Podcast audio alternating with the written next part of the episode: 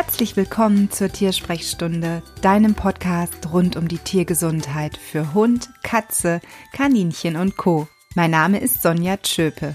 Ich bin Tierheilpraktikerin und Ernährungsberaterin und es ist mir eine Herzensangelegenheit, dem Leben mehr gesunde Tage zu geben.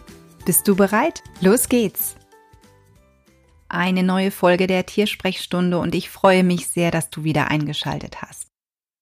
Du bist am Überlegen, ein Tier aus dem Tierheim einziehen zu lassen oder aber möchtest wissen, was du beachten solltest, wenn es denn mal so weit ist.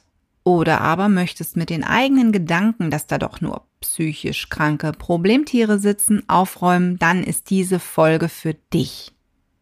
Und zwar werden ganz oft Tierheimtiere als sogenannte Problemtiere betitelt. Sie haben wirklich ein Problem, denn sie haben ihr Zuhause verloren. Oh ja. Aber ansonsten kann man wirklich mit diesen Tieren ganz wunderbar arbeiten, was sicherlich Verhaltensberater und Trainer bestätigen können. Allerdings braucht alles natürlich Zeit und Geduld und auch nicht jedes Tier, das im Tierheim sitzt, ist ein so-called Problemtier. Viele Tiere werden im Tierheim geboren. Das heißt, sie lernen erstmal gar nichts anderes kennen. Viele Tiere verlieren auch nicht, weil sie ein Problem in Anführungszeichen sind, ihr Zuhause, sondern weil ihr Mensch ein Problem hat. Vielleicht ist Frauchen oder Herrchen gestorben, vielleicht gab es eine Trennung, vielleicht einen Umzug, vielleicht kam ein Baby. Es gibt unglaublich viele Gründe, weshalb Tiere im Tierheim landen und ich finde es immer sehr schade, wenn man sagt im Tierheim, naja, das ist so eine psychologische Anstalt, da gehe ich mal besser nicht hin. Ich hole lieber irgendwo und sei es aus dem Kofferraum von einer Autobahnraststätte mein Tier. Also wirklich jetzt mal ganz übertrieben gesagt.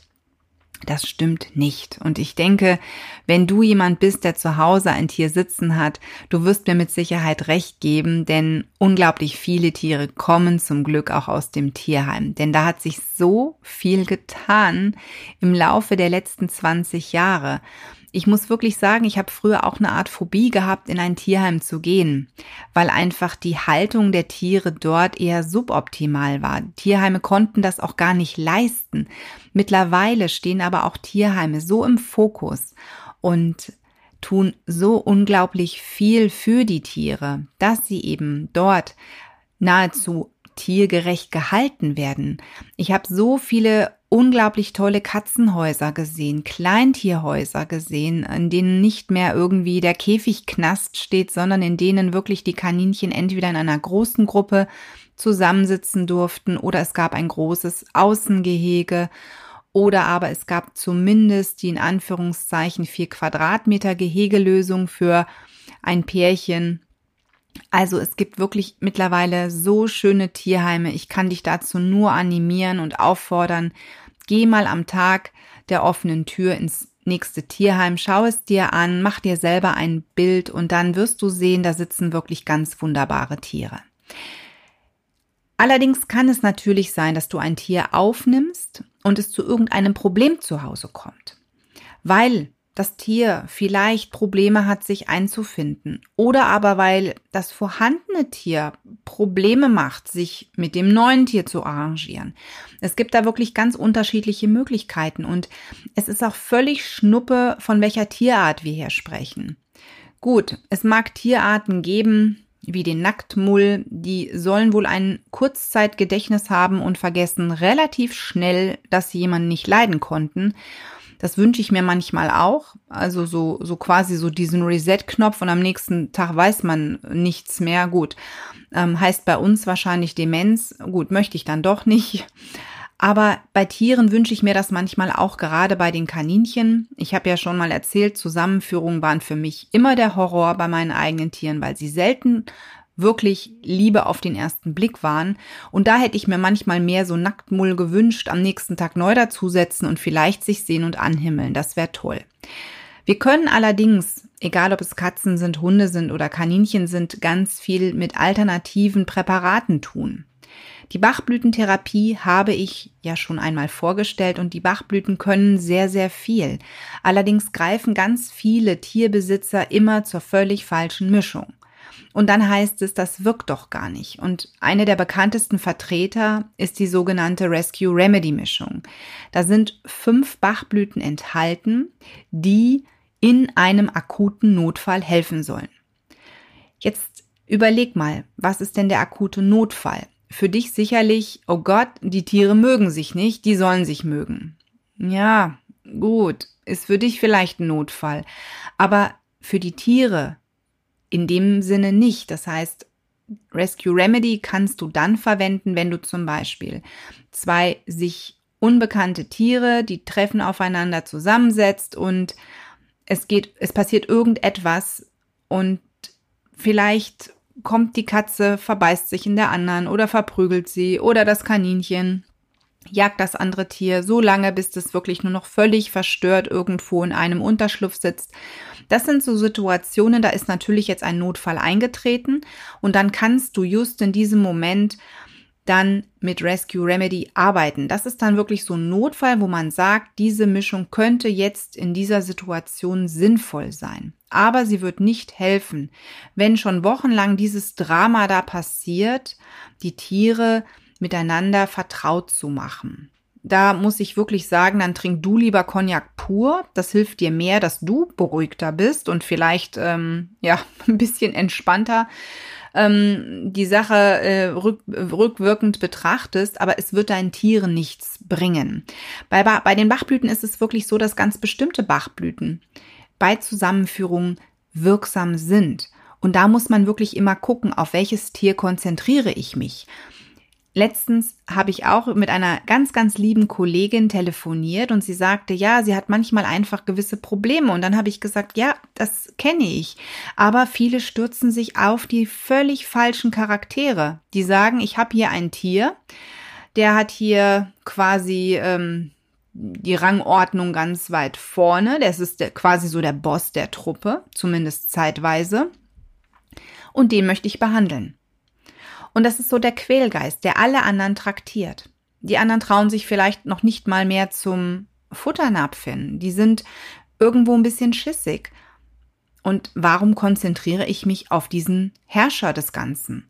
Wenn dieser Herrscher von seinem Thron geschubst wird, ganz ehrlich, dann wird die ganze Gruppe jubeln und wird sagen, ja, endlich. Ähm, und genau deswegen konzentriere ich mich dann natürlich auf den anderen Part. Das heißt, ich suche mir einen und am besten noch den schüchternsten Gesellen der ganzen Truppe aus und versuche, den zu pushen.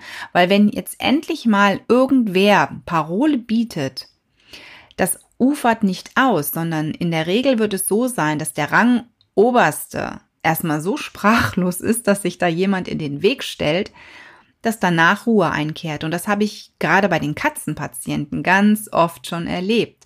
Und es ist immer wieder erstaunlich, wie die Tierhalter reagieren. Die kommen nämlich und sagen, ich habe hier ein aggressives Tier, Sie müssen hier was tun. Und wenn ich dann sage, okay, beschreiben Sie die Situation und dann sage, wir kümmern uns jetzt aber erstmal um den anderen Part, ist natürlich erstmal große Verwunderung da. Und wenn es dann noch klappt und ich einen Anruf bekomme und es heißt, Sie werden nicht glauben, was passiert ist, naja, dann habe ich alles richtig gemacht. Nicht immer sind natürlich Bachblüten der Retter der Situation. Denn ganz ehrlich, wenn nun mal sich zwei Tiere nicht leiden können und ähm, das hat vielleicht nicht nur mit dem Charakter zu tun, sondern das ist einfach so, dann muss man dazu oder dafür auch Verständnis haben. Ich möchte auch nicht jeden Menschen, ähm, ja, bei mir in der Wohnung haben, der, der hier einzieht und sagt so, ich bin jetzt da, du musst mich jetzt lieben, um Gottes Willen. Darauf habe ich auch keine Lust und ich glaube, du auch nicht. Und deswegen bitte immer ein bisschen Verständnis für die Tiere. Es wäre ja schön, wenn wir sagen könnten, unsere Tiere könnten sich den neuen Partner aussuchen, aber das finde ich jetzt auch nicht so förderlich. Ich habe zum Beispiel meine Kaninchen nie mit ins Tierheim genommen und habe gesagt, so, nun guck mal, wen du magst. Sondern ich habe mich eher hingesetzt, habe anfangs, also ganz am Anfang, wirklich nach der Optik geguckt, was auch völlig falsch ist, denn optisch heißt ja nicht, dass das Tier auch meinem Kaninchen gefällt, was da zu Hause sitzt und auf einen neuen Partner wartet. Ähm, also habe ich später zumindest den Charakter beobachtet und habe mir jemanden ausgesucht, von dem ich das Gefühl hatte, das könnte vom Charakter her gut passen. Also zu einem dominanten Tier, ein Tier, was eher etwas ruhiger ist, ausgeglichener ist, cooler ist, kein ängstliches Tier, weil das kann dann auch sein, dass bei einer Zusammenführung natürlich dieses rangobere Tier das andere so ähm, ja weiter in die Schranken weist und ähm, dieses Tier kommt vielleicht gar nicht mehr zum Vorschein. Das wäre dann natürlich auch suboptimal, wenn man sagt, ich möchte hier eine schöne Partnerschaft unter den Tieren haben. Also man muss wirklich ganz viele Dinge berücksichtigen. Aber mit, mit, einem gewissen Gespür für die Tiere kann man sehr viel erreichen. Und dann können durchaus Bachblüten ein wirksamer Helfer sein. Bitte aber wirklich dran denken, Rescue Remedy ist so eine Mischung, die ist nicht für jede Situation geeignet. Und man sollte sich vielleicht auch für eine Zusammenführung im Vorfeld Hilfe holen. Das heißt, sprecht vielleicht im Vorfeld mit Menschen, die Ahnung davon haben, die euch beraten können. Versucht wirklich nicht beim ersten Gang ins Tierheim oder zu einer Pflegestelle oder von wo aus ihr das Tier holt, euch direkt zu verlieben, sondern versucht wirklich mehrmals hinzugehen, zu beobachten, könnte das passen. Und klärt auch immer ab, was ist, wenn es schief geht. Ich erlebe wirklich Situationen, da ziehen Tiere ein, dann läuft es schief und dann? Letztens auch wieder. Ein ganz, ganz junger Hund im Social Media und ich hätte kotzen können. Der alte Hund verträgt sich nicht mit dem jungen Hund. Ja, sorry, hätte ich das denn nicht mal prüfen können? Hätte ich denn nicht mal diesen Hund tageweise aufnehmen können, um zu gucken, kommt mein vorhandener Hund mit diesem Hund klar. All das ist nicht geschehen. Und am besten ist, steht dann auch noch groß drin, Hund vom Züchter. Nein, das kann nicht sein, denn verantwortungsvolle Züchter nehmen ihre Hunde zurück. Das ist teilweise sogar in den Verträgen drin. Das heißt, sie würden sie wieder aufnehmen und würden sie dann woanders hin vermitteln. Die haben gar kein Interesse, dass ihr Hund durch x Hände geht.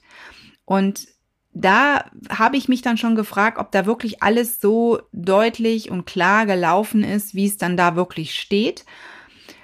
Aber gut, ich wollte zuerst was kommentieren. Ich habe es dann gelassen, weil ich mir gedacht habe, es bringt sowieso nichts und am Ende habe ich wieder nur eine unschöne ähm, Diskussion, weil ich ähm, vielleicht wieder voll ins Schwarze treffe und das führt bei Menschen ja manchmal dazu, dass sie dann, ja, ich sag mal, wie so ein angeschossenes Tier ähm, sich nur noch irgendwo ohne nachzudenken wehren und rumkeifen. Und da habe ich mir gedacht, gut, die Person hat jetzt genügend Probleme, sie wird sie in irgendeiner Art und Weise lösen und äh, ich kann nur dem Tier, diesem jungen Hund wünschen, dass er ein Zuhause findet, ein endgültiges Zuhause findet, wo diesmal alles gut geht. Also überlegt euch wirklich gut, woher, prüft auch nach, ob man es zurückgeben kann. Was ich auch bei Tierheimtieren gerne nutze, das ist Farblicht. Farben können wirklich ganz tolle Möglichkeiten bieten, dass ein Tier im neuen Zuhause ankommt oder aber, dass es auch im Tierheim vielleicht, ja, unterstützt wird. Und ich finde es toll oder ich würde es toll finden, wenn Tierheime auch mehr mit Farben arbeiten. Lampen gibt es in jedem Tierheim, Zeitschaltuhren auch. Das heißt, man könnte wirklich mit geringem Aufwand farbiges Licht in den Alltag von Tieren, gerade von traumatisierenden Tieren, integrieren. Allerdings ist es mir bis dato unbekannt, ob das Tierheime machen. Also wenn du irgendein Tierheim kennst, was mit Farben arbeitet, mit farbigem Licht arbeitet, teil mir das doch gerne mal mit, denn mit dem Tierheim würde ich gerne Kontakt aufnehmen und fragen, wie hier die Erfahrungswerte sind. Farbiges Licht und Bachblüten sind wirklich eine super Kombination und natürlich gibt es noch ganz viel mehr Möglichkeiten. Ganz wichtig ist aber für Tiere, die eben aus dem Tierheim kommen, die eine Geschichte mitbringen, Zeit, Geduld und Liebe. Das ist wirklich das A und O. Und du solltest dir wirklich überlegen, ob du dir nicht einen fähigen Berater mit ins Boot holst. Und zwar möglichst früh. Das heißt, für Hunde oder Katzen gibt es Verhaltensberater, Trainer, Hundeschule kann nicht verkehrt sein. Es gibt für die Kleintiere wirklich unglaublich viele Menschen, die Ahnung haben, die dich da unterstützen können, wenn an irgendeiner Stelle etwas nicht funktioniert, was du vielleicht tun kannst, um den Einzug im neuen Zuhause zu erleichtern und so weiter und so fort. Deswegen scheue dich nicht da, Hilfe in Anspruch zu nehmen. Tierheimtiere sind wirklich ganz, ganz wunderbare Gesellen und ich habe immer wieder gerne aus dem Tierheim ein Tier aufgenommen. Also es sind wirklich unglaublich viele Tiere, gerade bei den Kaninchen, bei mir eingezogen, die aus einem Tierheim stammten. Vielleicht sagst du aber die Verträge, die die so ausgeben. Und naja, da stehen dann so viele Dinge drin, mit denen bin ich, da kann ich nicht konform gehen. Das mag sein. Ähm, allerdings, es war hier noch bislang noch nie ein Tierheim, was mir ein Tier weggenommen hätte. Äh, ich habe nichts zu verbergen. Das heißt, wenn das Tierheim hier auf der Matte steht und sagt, sie möchten gucken, wie Tier X oder Y lebt, dann ist die Tür hier ganz weit auf. Denn ganz ehrlich, ich finde das wunderbar, dass Tierheime auch überprüfen, wie die Haltung im neuen Zuhause ist. Denn du könntest ja das Blaue vom Himmel erzählen. Und das finde ich auch gut, dass das andere vermittelnde Tierstellen machen. Eine Tierstelle, die sich im Nachgang nicht für ihr Tier interessiert, da würde ich mich so ein bisschen wundern. Denn da könnte ja alles mit sein. Na, also Verträge sind natürlich immer so eine gewisse Sache. Aber es geht hier um Lebewesen, es geht hier nicht um einen toten Gegenstand und witzigerweise für jeden toten Gegenstand schließen wir Verträge ohne mit der Wimper zu zucken. Aber für ein Lebewesen, für ein Lebewesen wofür wir Verantwortung nehmen und was wichtig ist, was aus Fleisch und Blut ist, dafür möchten wir keinen Vertrag schließen. Also irgendwie ist das schon ein bisschen eine sehr, sehr komische Welt, findest du nicht auch? Tierheimtiere und da möchte ich jetzt auch noch die Tiere von Pflegestellen, also sprich aus x-ter Hand mit einschließen haben ganz unterschiedliche Schicksale erlebt, die nicht immer schlimm sind. Das heißt, sie kommen auch völlig unbedarft in ein neues Zuhause. Diese Fälle hatte ich auch. Tiere, die hier ankamen und eigentlich direkt wieder zu Hause waren und sich gefreut haben. Michu zum Beispiel, unsere Katze, war 16 Jahre lang in einem Zuhause und dann wurde sie abgegeben. Die Gründe, naja, ob das so stimmt, weiß ich nicht. Es hieß, sie war eine Freigangkatze und konnte nun aufgrund eines Wohnraumwechsels nicht mehr draußen gehalten werden. Das heißt, sie hätte in eine Wohnung gemusst. Also musste sie ins Tierheim.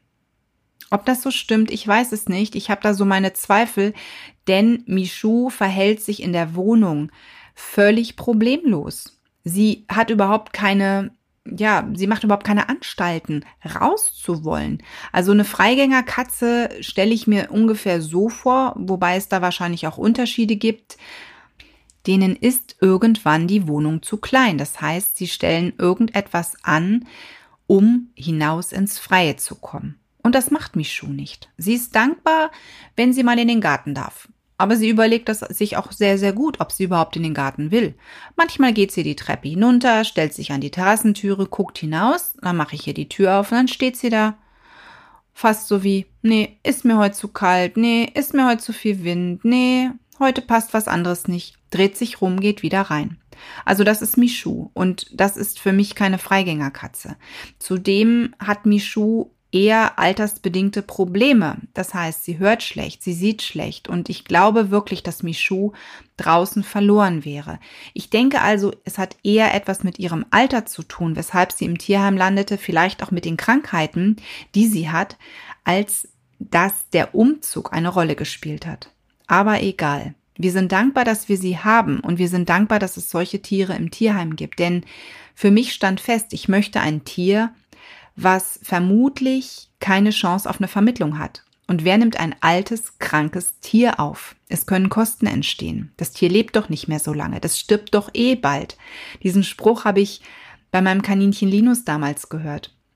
Und Linus blieb drei Jahre. So, Michu ist nächstes Jahr im Februar vier Jahre bei uns. Das heißt, sie wird nächstes Jahr 20. Und das, was sie krank ist, in Anführungszeichen, das ist Pillepalle. Natürlich hat sie schlechte Nieren, aber sie kriegt eine Unterstützung, die kostet mich ganz kleines Geld. Und natürlich hat sie ein Problem mit dem Blutdruck. Dafür bekommt sie ein Präparat. Mm, ja, da ist es leider der Ferrari auf dem Markt. Es kostet mich dann doch ähm, einiges mehr als in den letzten Jahren.